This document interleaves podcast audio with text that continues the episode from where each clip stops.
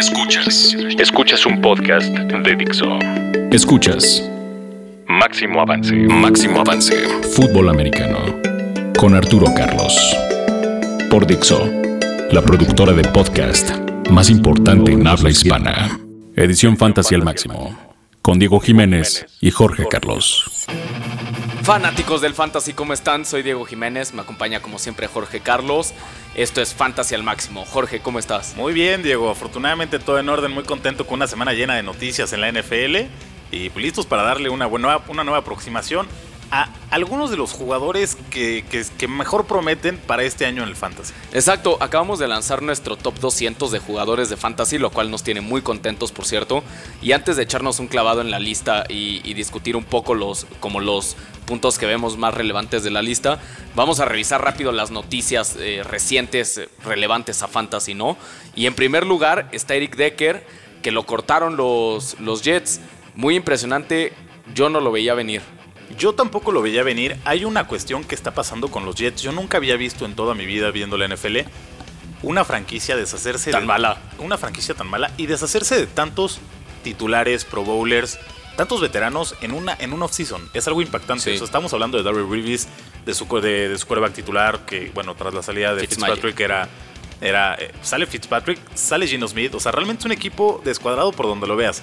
Es la peor ofensiva de por lo menos los últimos 5 o 6 años. Sí, por supuesto. O sea, yo creo que ahorita, bueno, va a salir Eric Decker al mercado, ¿no? Y yo creo que si hay un equipo que necesita Eric Decker, son los Jets, ¿no? Son los propios Jets. O sea, realmente no tienen a quién lanzarle. Entonces, eh, digo, es un equipo muy deslavado. Entiendo que es parte de una reestructuración del equipo, ¿no? De, de cara a los siguientes 3, 4, 5 años para, para intentar llegar ya de nuevo a, playoffs, a un Super Bowl. Entonces, es lo que hay. A mí me parece una muy mala decisión del equipo. No sé cómo lo vean los dueños de Fantasy. Eric Decker estaba en, nuestra, en la lista en la posición 85. ¿Qué implica esto para Quincy Enungwa? Al final, él, él era el wide receiver 3 del equipo. Estaba detrás de Eric Decker y de Brandon Marshall. Los dos ya se fueron.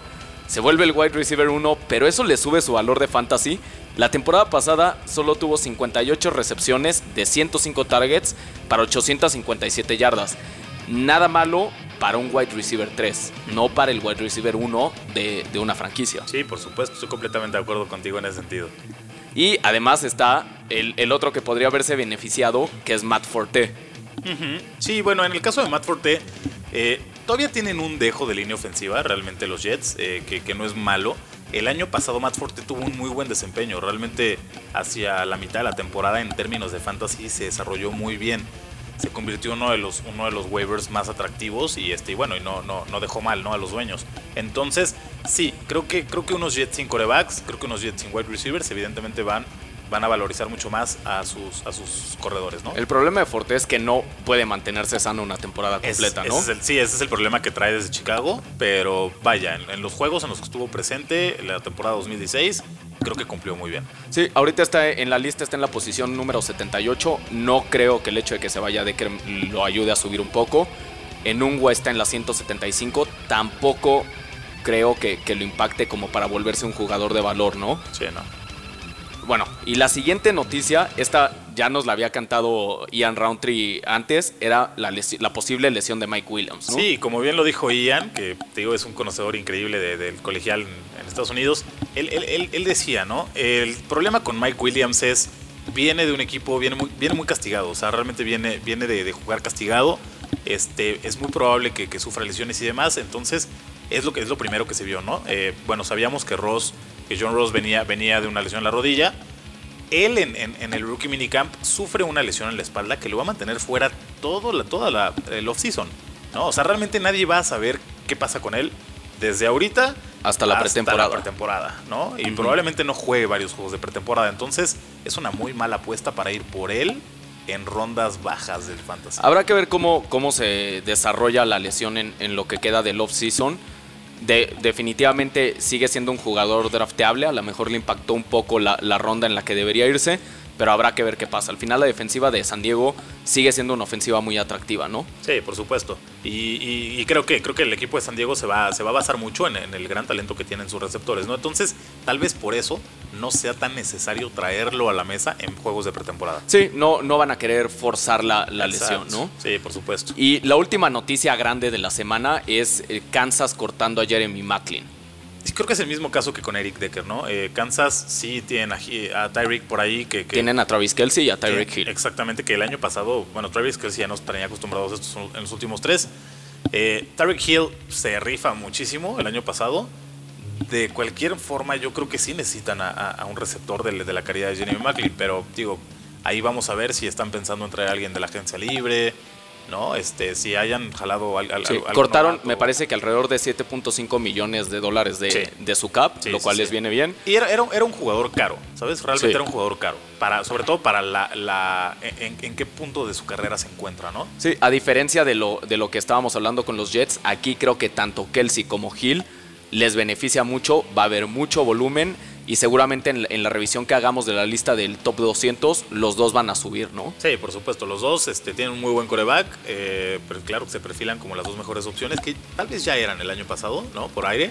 Este, Eh, Kelsey solo- sí, Hill estaba detrás de, de Macklin, ahora definitivamente se vuelve el wide receiver 1, por lo menos hasta que sepamos de algún, de algún movimiento. Que no, creo que traigan a alguien tan grande porque justo lo que querían era bajarle al cap. Entonces creo que sí, es, es Hill y Kelsey y, y, pues ahí se la van a llevar, ¿no? Por aire. Y bueno, eh, en eso, eso en cuanto a las noticias de esta semana que son bastante atractivas, tienen mucho donde cortarle. Ahora vamos a hablar sobre 20 jugadores que seleccionamos de una lista de 200 que hiciste sobre los mejores jugadores de fantasy para esta temporada. Eh, no nos fuimos mucho a lo, a lo que todo el mundo tal vez quiere escuchar en términos de, ok, David Johnson es una buena o no. Digo, todo el mundo sabe que David Johnson va en primera. Debe ser la ¿no? primera, a fuerza. Que sí que Elliot va en segunda o cerca, Sí. que, que Livion Bell va, ¿sabes? O sea, no nos vamos a ir tanto a esto, sino a cosas menos lógicas en las cuales podemos estar o no de acuerdo. Entonces, ¿cómo ves si nos arrancamos con Mike Evans, que a nosotros nos llama mucho la atención? Tú lo pones en el número 4, ¿no? Se está yendo en el número 7 para muchos. Ese es su ADP. ajá. Exactamente, su ADP. Ahora, llama la atención porque lo estás poniendo antes que a Julio Jones, que a Antonio Brown, que a OBJ, ¿no? Que, que el año pasado tuvieron más puntos de fantasy que, que él, ¿no? Eh, no, en realidad el wide receiver 1 de la temporada pasada fue Mike Evans y no veo absolutamente ninguna razón para que no lo sea esta temporada. Eh, al final tiene una agenda o, un calendario mucho más sencillo que, que, eh, Julio Jones y que Antonio Brown, pero por mucho. En realidad, de los, de los 16 juegos eh, de la temporada, Mike va a tener 3, 4, 5, 6, 10 juegos en los que se enfrenta con, las, con una de las 10 defensivas más malas defendiendo el pase. Además viene de Sean Jackson, que eso, lejos de impactarle, creo que lo beneficia mucho porque va a hacer que le limpien la cobertura. El- la, temporada pasada, nada más para que te des una idea, solo en 6 juegos no tuvo doble dígito en puntuación de fantasy. Solo 6. No, digo, a mí me parece una excelente opción. Eh, Mike Evans se me hace definitivamente una de las, me- de las más atractivas opciones para draftear. Eh, lo que dices, ¿no? Eh, es, un, es un excelente jugador. Tiene a James Winston, ¿no? Como coreback que ha caracterizado por hacerlo muy bien. Este año entra O.J. Howard, ¿no? Proveniente de Alabama, lo cual va a ser increíble para quitarle marca. Y entra Deshaun Jackson. Entonces, eso, eso por el lado aéreo. Por el lado terrestre, tienen a Doug Martin y tienen a Rogers, que realmente lo vienen haciendo muy bien. Lo hicieron muy ¿no? bien. Entonces.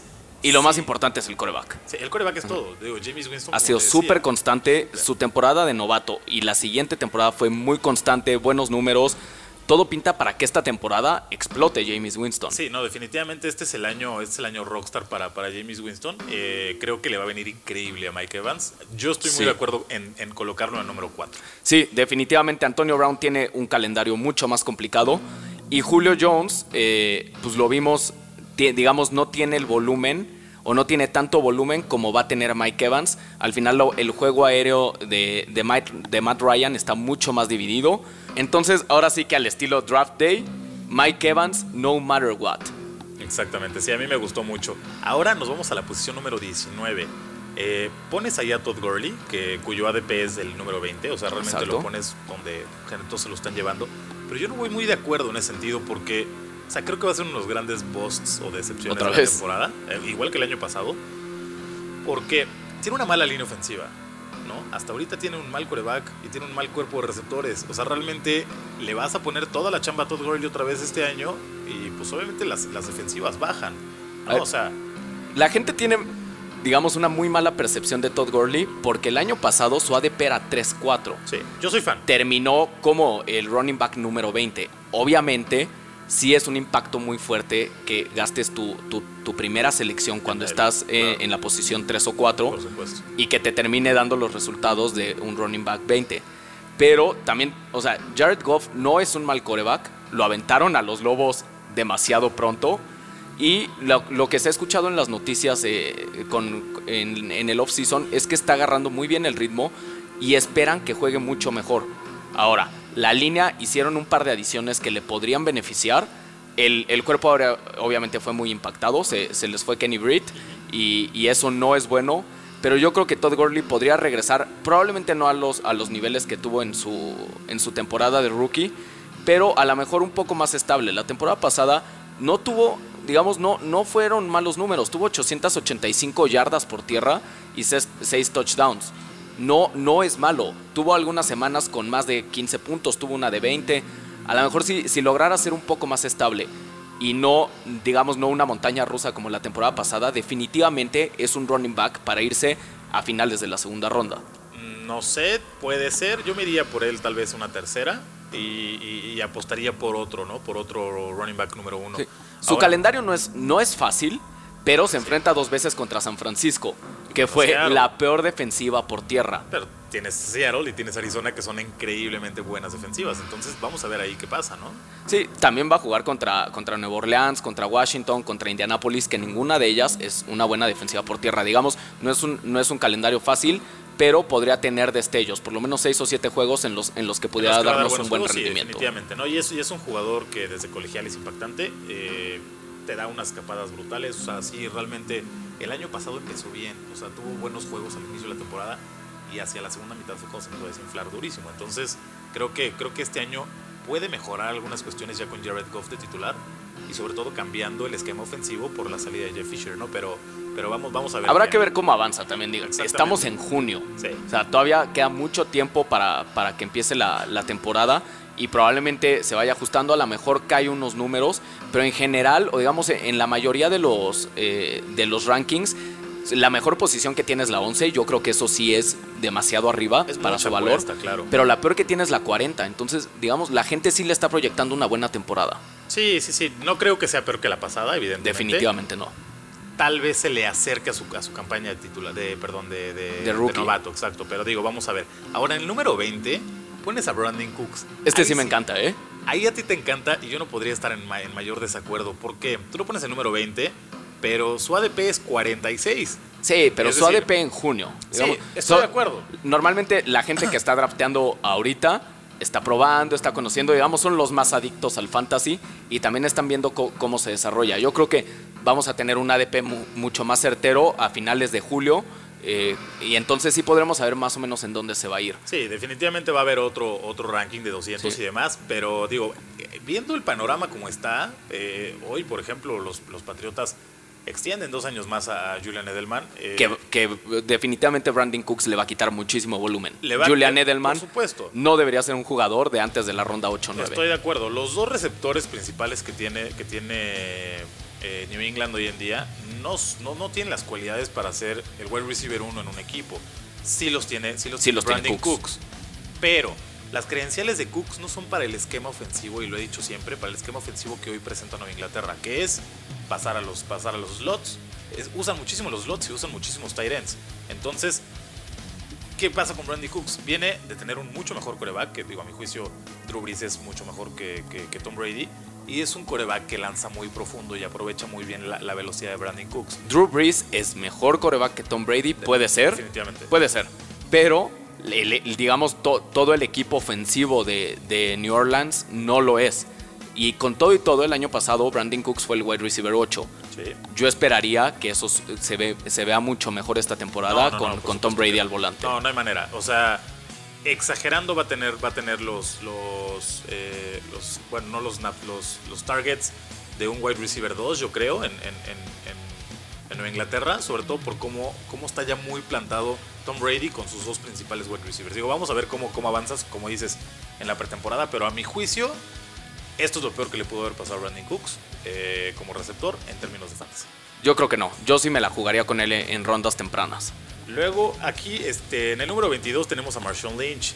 A mi juicio es otro bust. Eh, aquí tú lo pones en el número 22 y se está, su ADP es 24. Eh, está muy cerca.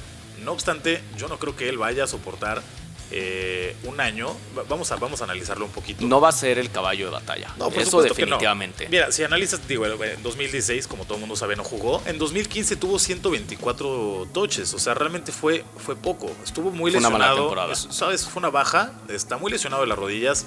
Eh, viene con sobrepeso otra vez. Eh, y ojo, aquí tienes a dos excelentes y jóvenes corredores en, en el equipo. Tienes a Jalen Richard, tienes a DeAndre Washington, que el año pasado lo hicieron muy bien.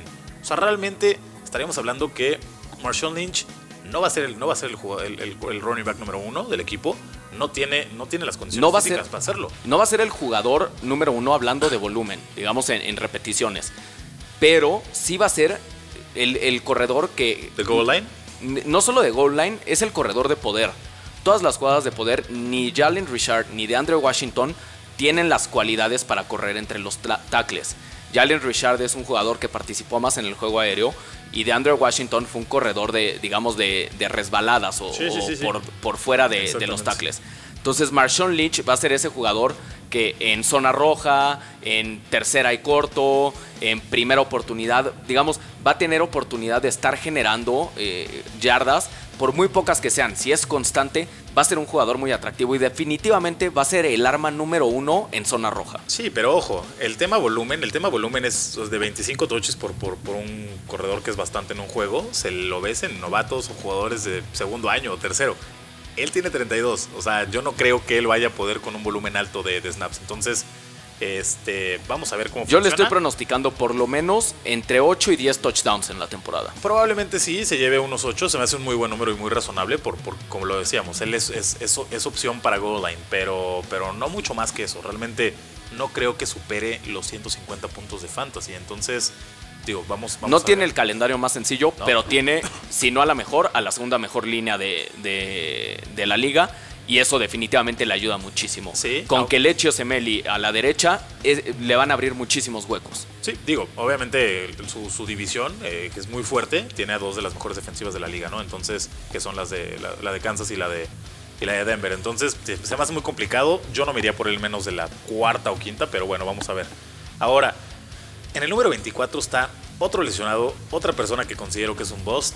Este, su ADP es 22, tú lo bajas dos lugares, es Rob Gronkowski, ¿no? Este Tyrant de New England se me hace otro boss por el tema de la espalda. Él me vamos, a, vamos a suponer que de la espalda queda bien, ¿no? Pues la cirugía lleva mucho tiempo. Que es difícil, lleva dos cirugías de espalda. Sí, pero las rodillas, las rodillas son el verdadero problema de este jugador. porque Los jugadores, los defensivos, como no lo pueden taclear porque es muy corpulento, se le van abajo. Se le van abajo. Entonces, lo que te pasa es que en tu cuarto, quinto, sexto año dejas de funcionar como receptor.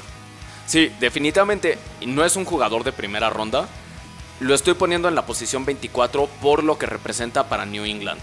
Va a, ser, eh, va a seguir siendo el, target número uno de Tom Brady y eso le da mucho valor. A lo mejor no, no es el jugador más explosivo, no tiene las escapadas más largas, pero tiene muchísimo volumen. Eh, corre, eh, más bien sus trayectorias son mucho hacia los flats, que difícilmente un corner cubre esa, esa zona. Entonces puede tener volumen de, pases, este, digamos, cortos, pero constantes. Entonces eso puede subir su valor. Eh, puede ayudarlo a generar muchos puntos de fantasy y el ser la, herramienta número uno de Tom Brady te, por lo menos te vuelve un jugador de segunda o tercera ronda. Sí, por supuesto, eso sí, es, algo muy real y sobre todo por lo que decíamos hace rato, el esquema de juego de Tom Brady es con los Tyrants, ¿no? Ahora, en el número 26 pones a Christian McCaffrey, a mí me encanta esa situación. Eh, es una duda, o sea, aquí tengo una duda si él realmente está para estar en el 26 o en el 37, que es su ADP. Eh, a mí me llama mucho la atención cómo pueda jugar él. Creo que es un excelente fit para el equipo, eh, pero tal vez el número, el, número 37 sea por la novedad y lo fresco que la tiene la, gente en la mente y por lo que están yendo ahorita en, los mock drafts en, ese lugar. Pero no se te hace que pueda estar tal vez un poquito más atrás, porque ojo, él, él va a estar atrás de Jonathan Stewart sí o sí. O sea, eh, el, corredor, eh, sí, como corredor sí. Va a, tener muchísimo volumen como receptor. Probablemente en la, en, la revisión que hagamos de la lista sí vaya a caer conforme se acerque la temporada. Probablemente caiga un par de lugares. Lo que tiene que le beneficia mucho es un calendario súper, súper sencillo. Sí, es verdad. Juega semana 1 contra San Francisco, semana 2 contra Buffalo, semana 3 contra Nueva Orleans, semana 9 contra Atlanta, semana 13 contra Nueva Orleans y semana 17 contra Atlanta. Sí. Todas estas ofensivas, fue, perdón, defensivas, fueron las peores en, en- en defensa por tierra. Sí. Eso, E- e- Eso realmente lo va a marcar y le va a impactar este, de manera positiva. Ahora, Christian McCaffrey es un corredor rápido, es un corredor chico, de- ¿no? no es corpulento, es bastante rápido, pero eso lo hacía destacar mucho en, el colegial. La NFL es muy rápida. O en la NFL hay corredores muy rápidos, sobre todo hay defensivos muy rápidos. Entonces no sé qué tanto él realmente vaya a hacer un impacto en la liga como corredor. En sus características hacia el ataque aéreo creo que sí. Y ahí es donde yo sí me iría por él en una ronda baja, porque va a estar corriendo la bola así, no en goal line, ¿no? Eso, eso es de Jonathan Stewart, como decíamos, pero va a ser una gran opción al flat, va a ser una gran opción como slot. es un jugador de tercera ronda. Sí, Y para la gente que está acostumbrada a draftear sus dos primeras rondas corredores, perdón, receptores, esta es una excelente opción como, como corredor. De- podría ser tu running back uno si tus primeras dos selecciones las invertiste en wide receivers de calidad. sí, sí, sí, sí, definitivamente, creo que sí. Ahora, en el número 33 tenemos a eh, Davante Davante Adams, ¿no? Eh, lo bajas bastante, lo bajas bastante porque su ADP es el 50, pero me llama mucho la atención. Te voy a decir por qué. Este, en el número 13 está Jordi Nelson, ¿no? Sí. que va a seguir siendo la herramienta número uno de Aaron Él es la número uno. Entonces, estás poniendo que entre la, o sea, entre el número 13 y el 33, dos receptores del mismo equipo Definitivamente. van a lograrlo. O sea, vamos, yo creo que Aaron Rodgers sí es el mejor coreback que hay en la liga, pero también hay muchas herramientas por aire que él tiene. O sea, tiene a Martellus Bennett por ahí. Y ojo, y, y Aaron Rodgers no es el típico jugador que siempre va a, como no sé, no sé, en el caso de Dallas, siempre van a buscar a Des Bryant, ¿no? O, o a Julio Jones en el caso de Atlanta. O sea, realmente es un, es un coreback multi-wide receiver. O sea, de repente en una semana lo ves lanzándole al Tyrant número 2 y tiene dos o tres touchdowns con él. Entonces realmente no creo que Davante Adams sea un jugador que se debe ir en el 33, ¿no? O sea, tienes a Randall Cobb también ahí. Entonces digo, no sé cómo lo veas tú, pero para mí no es un jugador 33. Randall Cobb lleva un par de temporadas ya quedándonos mal. En realidad no, no ha tenido, no ha sido constante. Davante Adams empezó tarde la temporada pasada. En realidad empezó a tener participación activa por ahí de la semana 9. Y a partir de ahí puso en casi todos sus juegos doble dígito. Entonces yo creo que Davante Adams puede ser eh, un jugador de, mucho impacto esta temporada. Sobre todo si eh, Randall Cobb o Jordi Nelson o Martellus Bennett, cualquiera de, la- de las otras herramientas, tuvieran una lesión. Ok, digo, vamos a ver, me gusta. Es un, cura- un, un que me gusta mucho, entonces vamos a ver cómo se desempeña. Ahora, en el número 41, pones a Joe Mixon, ¿no? Este running back novato que llega a Cincinnati, eh, que, bueno, su, su ADP es el número 60. A mí me parece uno de los grandes sleepers de este año. O Sí, sea, Mixon definitivamente va a ser un va, monstruo. definitivamente, o sea, va a banquear, va a banquear a, a- ¿A Hill? a Hill y va a bancar a Bernard. O sea, tiene las manos de, de Bernard para, para recibir la bola, es más rápido que Hill. Eh, yo creo que no va a tardar más de dos o tres semanas en posicionarse como el RB1.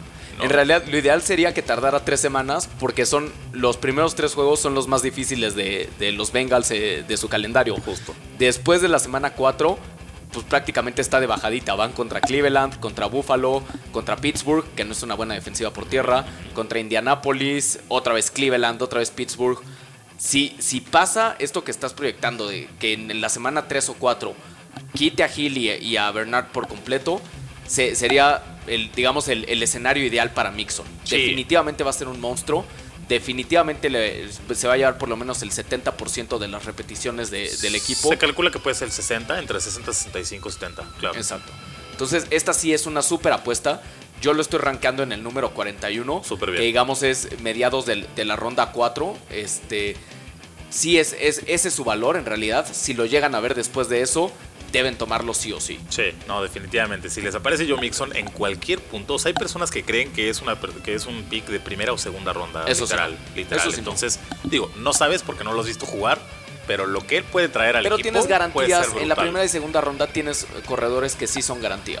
Sí, sí, sí, sí. O sea, como apuesta, como apuesta, te tienes que ir a la segura por, ¿no? Por corredores que ya están comprobados en, en las primeras selecciones. Exacto. Pero creo que él puede tener las cualidades. Es un jugador que su valor es la ronda 4 en Dynasty Leagues, definitivamente es ronda 1. Sí, exactamente. Ahora, en el, en, el número 42 pones Eddie Lacy. Ahí yo creo que te vuelves un poco loco.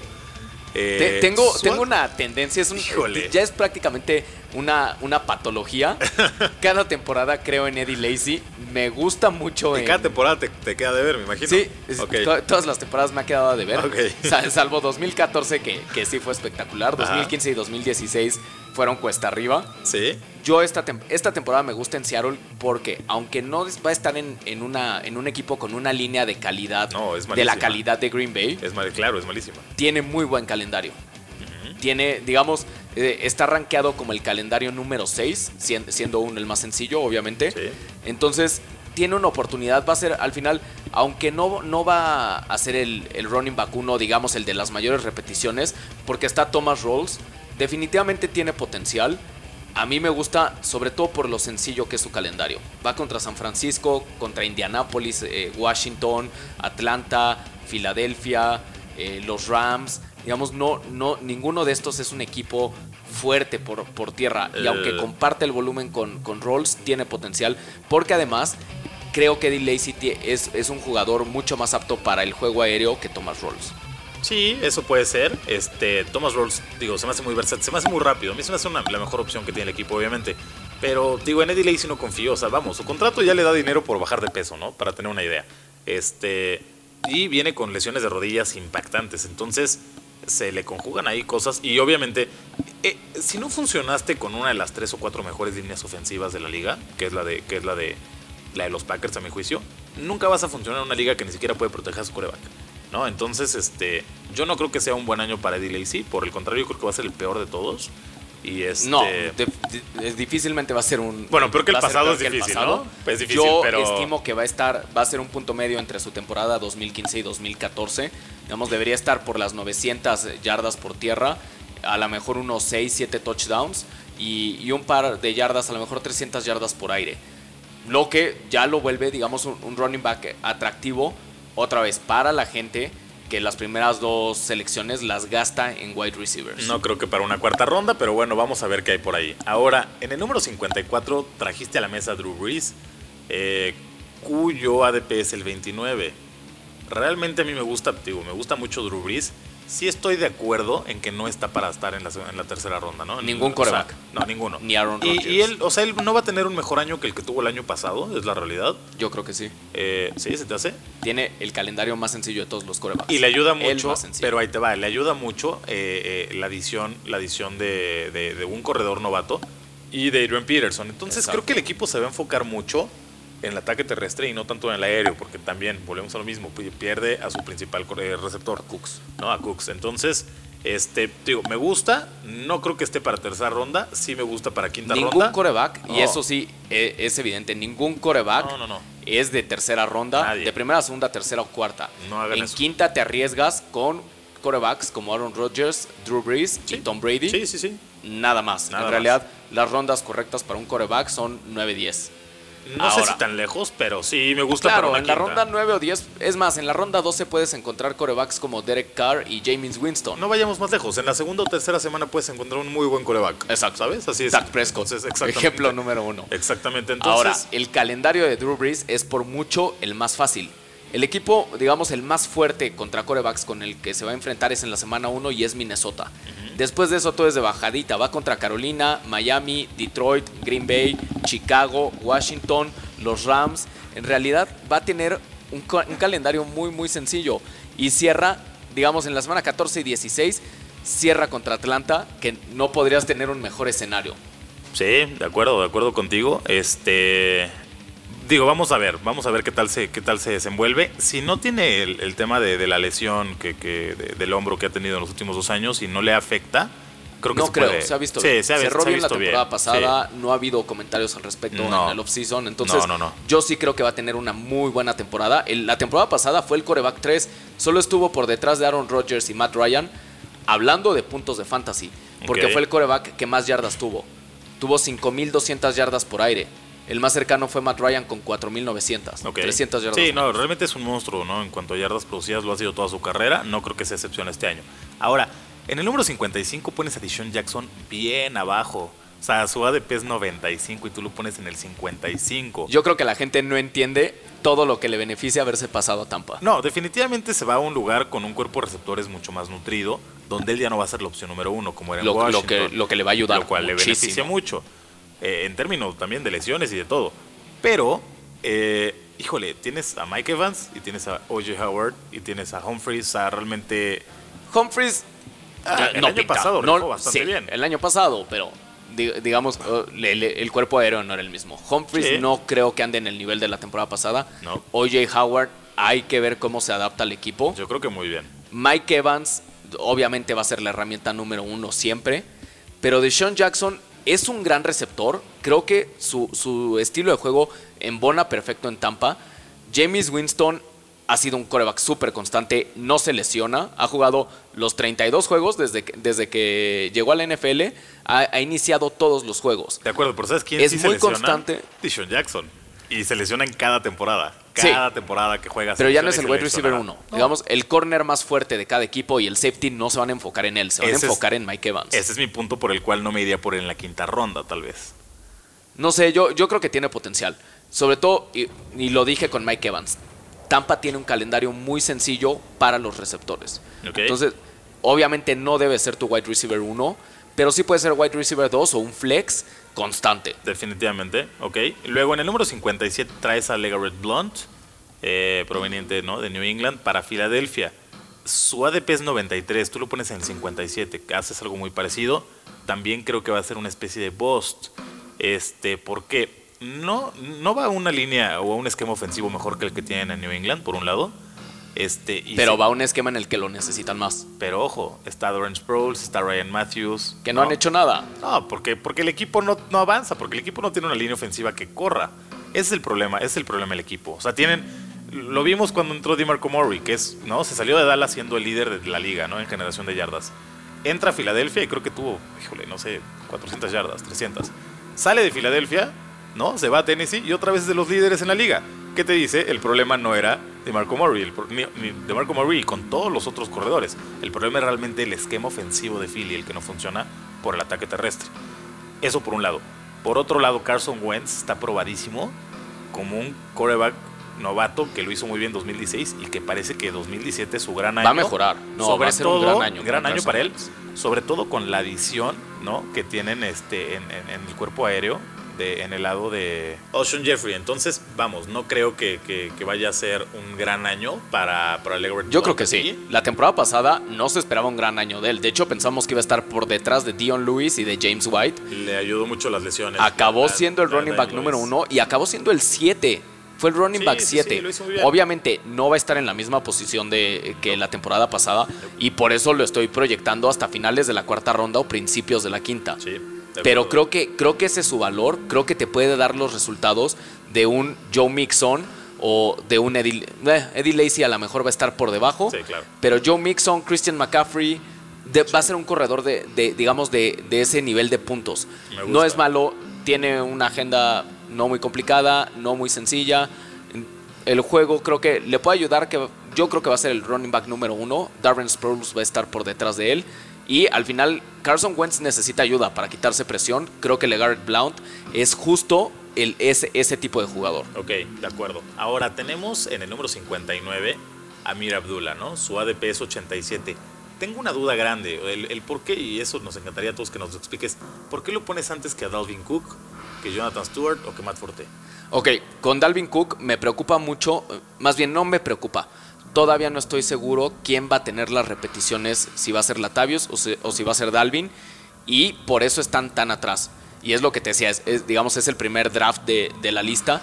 Conforme se acerque la temporada, alguno de los dos, o Dalvin o Latavius, van a bajar obviamente. Deberían ser el que vaya a tenerle el mayor número de repeticiones, es un corredor de cuarta ronda, quinta, y el otro debería ser un corredor de octava, novena ronda. Pero todavía no tenemos esa claridad.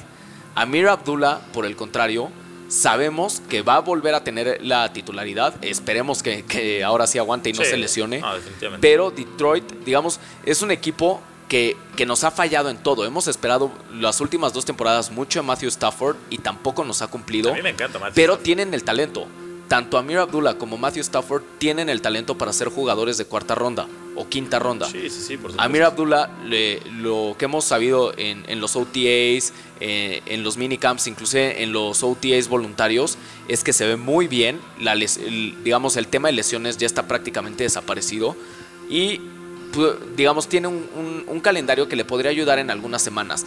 No es el running back con el que arrancas todas las semanas, eso definitivamente pero puede ser un flex muy bueno o, un running back que vayas colocando dependiendo del encuentro de la semana. Ok, perfecto. Ya veremos ahí qué nos tiene, qué nos tiene la temporada 2017.